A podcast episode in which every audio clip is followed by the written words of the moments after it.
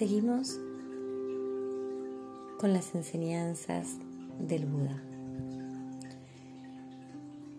Episodio 5. Y dice, ¿acaso todo es fuente de sufrimiento?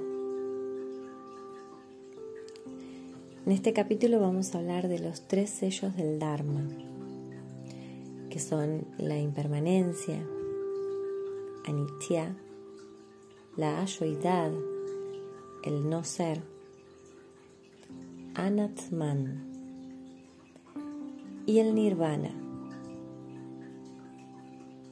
que es la meta final de la vida humana. Es el estado supremo de felicidad, el nirvana. Cualquier enseñanza que no tengan estos tres sellos no puede llamarse budista. La teoría de los tres clases de sufrimiento es un intento de demostrar que todo lo que existe en la Tierra causa sufrimiento. Pero no es una enseñanza de Buda. Según esta teoría, la primera clase de sufrimiento es el sufrimiento del sufrimiento. Es el sufrimiento relacionado con las sensaciones desagradables como un dolor de muela, perder los estribos o sentir mucho frío. La segunda teoría es el sufrimiento de las cosas compuestas. Todo cuando se reúne, un día se separará. Por lo tanto, todas las cosas compuestas se describen como sufrimiento. Pero si crees que todo lo compuesto causa sufrimiento, cómo puedes alegrarte.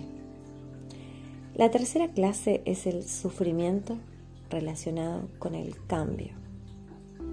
Puede que nuestro hígado ahora esté sano, pero al envejecer nos hará sufrir. Según esta teoría cerebral, la alegría no tiene ningún sentido, porque tarde o temprano se transformará en sufrimiento. La alegría es una ilusión, solo el sufrimiento es real. Pero repetir una frase como la vida es sufrimiento puede que te ayude a darte cuenta cuando estás a punto de apegarte a algo, pero no puede ayudarte a comprender la verdadera naturaleza del sufrimiento, ni revelarte la senda que Buda nos mostró. Buda pretende que reconozcamos el sufrimiento cuando está presente y que reconozcamos la alegría cuando aquel no esté, cuando esté ausente. Si creemos que algo es permanente o tiene un yo, quizás suframos al descubrir que es impermanente y carece de un yo separado.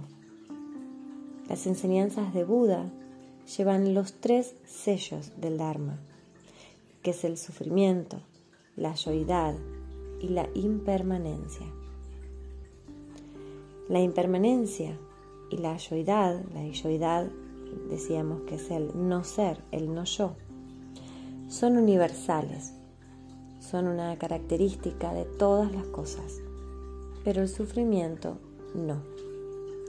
Cuando nos apegamos a algo, no es ese algo lo que nos hace sufrir, sino nuestro apego a eso.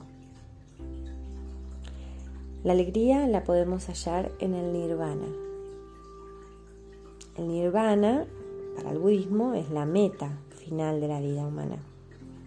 Es un estado supremo de felicidad. La alegría que surge de la extinción de todas nuestras ideas y conceptos. Sí, es la ausencia del dolor y del deseo. Para mí es mucho más fácil imaginar un estado en el que no existan los obstáculos creados por los conceptos que verlo todo como sufrimiento. Así el nirvana se agrega entre los sellos del, drama, del Dharma. Espero que los que practiquen empiecen a aceptar las enseñanzas que nos muestra que todas las cosas llevan la marca de la impermanencia, de la yoidad y del nirvana, que son los tres sellos y que no se esfuercen en demostrar que todo es sufrimiento. El deseo no es la única aflicción capaz de causarnos sufrimiento. La ira, la ignorancia, la desconfianza, la arrogancia, las visiones erróneas pueden también causar dolor y sufrimiento. La ignorancia es como si fuera que tuviéramos un velo delante de nuestros ojos que origina las percepciones erróneas y es el responsable de gran parte de nuestro dolor. Buda, además de la verdad del sufrimiento, enseñó la verdad de ver felizmente las cosas tal cual como son. Para tener éxito en la práctica debemos dejar de intentar demostrar que todo es fuente de sufrimiento. Debemos dejar de intentar demostrar nada. Si comprendemos la verdad del sufrimiento, al ser conscientes de él, seremos capaces de reconocer e identificar nuestro sufrimiento en concreto, sus causas específicas y la forma de disolverlas y poner fin a nuestro sufrimiento. Si hablamos un poquito más de cada una, de la impermanencia, de la yoidad y del nirvana, podemos decir que la impermanencia, por ejemplo, que Buda nos enseñó que todo es impermanente, una flor, las montañas, las formaciones mentales, la conciencia es impermanente. No podemos encontrar nada, nada que no sea impermanente. La impermanencia es más que una idea, es una práctica que nos ayuda a percibir la realidad. Si aprendemos a contemplar las cosas de manera que nos revele la impermanencia cuando están muertas o desaparezcan, no, no sufriremos. Cuando estudiemos la impermanencia debemos preguntarnos si esta tiene algo que ver con nuestra vida cotidiana, con nuestras dificultades y sufrimientos. Si solo miramos la impermanencia como un concepto, entonces dejará de ser una enseñanza de Buda. Cuando observamos a fondo la impermanencia, descubrimos que las cosas cambian porque las causas y condiciones cambian también. Cuando observamos el no yo, la yoidad, descubrimos que la existencia de cualquier cosa es porque todo lo demás existe también y vemos que todo lo demás está contenido en ello. Desde el punto de vista del tiempo decimos su impermanencia. Desde el punto de vista del espacio decimos ayoidad. Nada permanece inerte durante dos momentos consecutivos, por lo tanto no hay nada que se le puede llamar un yo permanente. Cuando observamos profundamente la impermanencia, percibimos la yoidad. Y cuando observamos profundamente la yoidad, percibimos la impermanencia. Sin la impermanencia la vida no podría existir. La impermanencia no es una causa de sufrimiento. Y esto está bueno para que quede muy claro y para que nos vayamos con esto de la impermanencia. La impermanencia no es causa de sufrimiento, sino el no aceptarla, no aceptar la impermanencia es la causa del sufrimiento, de aferrarnos a las cosas, de apegarnos a las cosas y a las personas y desear que las cosas sean permanentes cuando no lo son realmente. Desear que esta persona se quede eternamente al lado mío la muerte también es la causa de sufrimiento porque nos queremos aferrar a las personas, a un animalito, a una mascota que tenemos. Y mismo también la causa de sufrimiento, de sufrimiento es el apego a las cosas, a una casa, algún regalo, de alguien muy querido. Y esa es la causa de sufrimiento. ¿Es cierto? De desear que las cosas sean permanentes cuando no lo son realmente y nos apegamos a ello.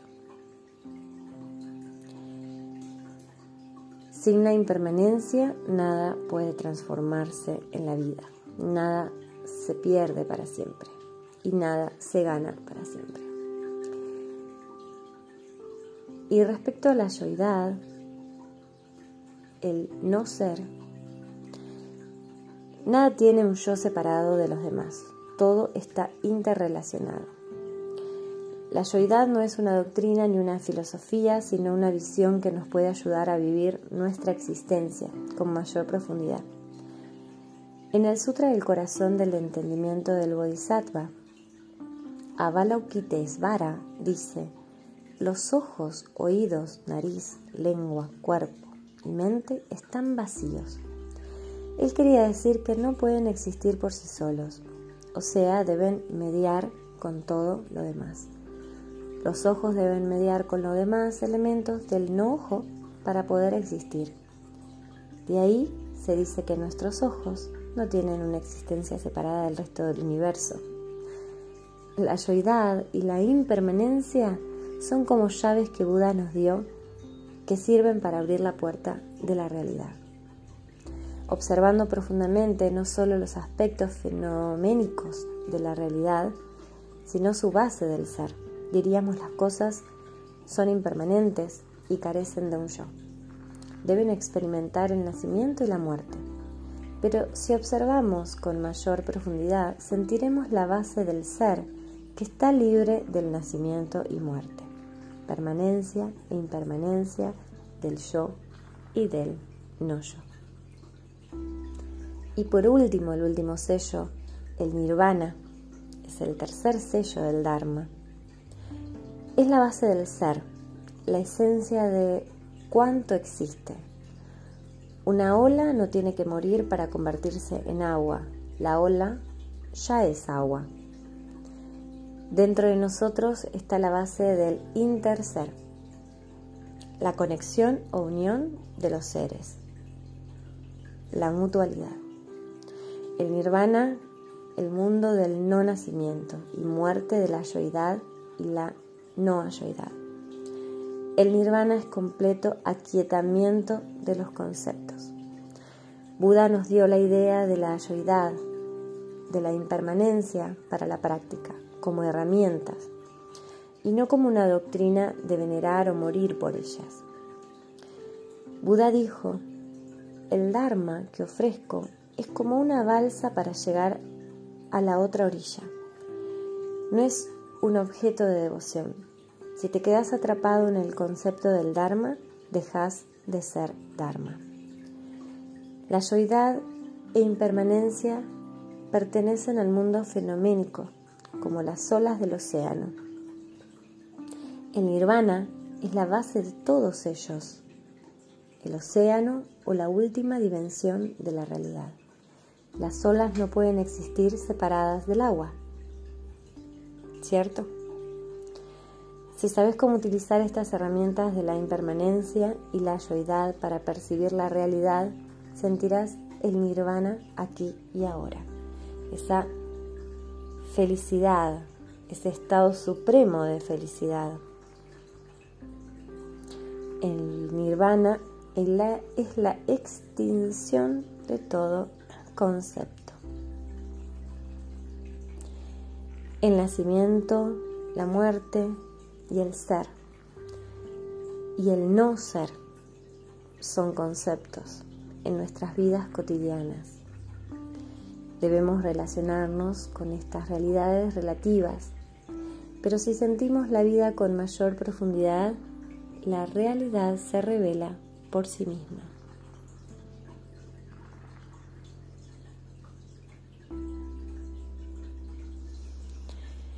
Y así es.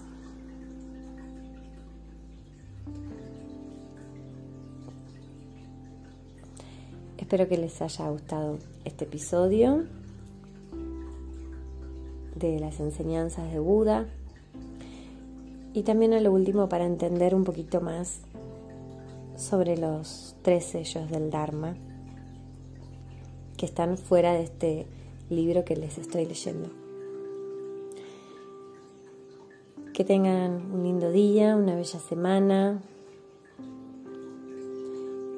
Namaste. Un abrazo muy grande.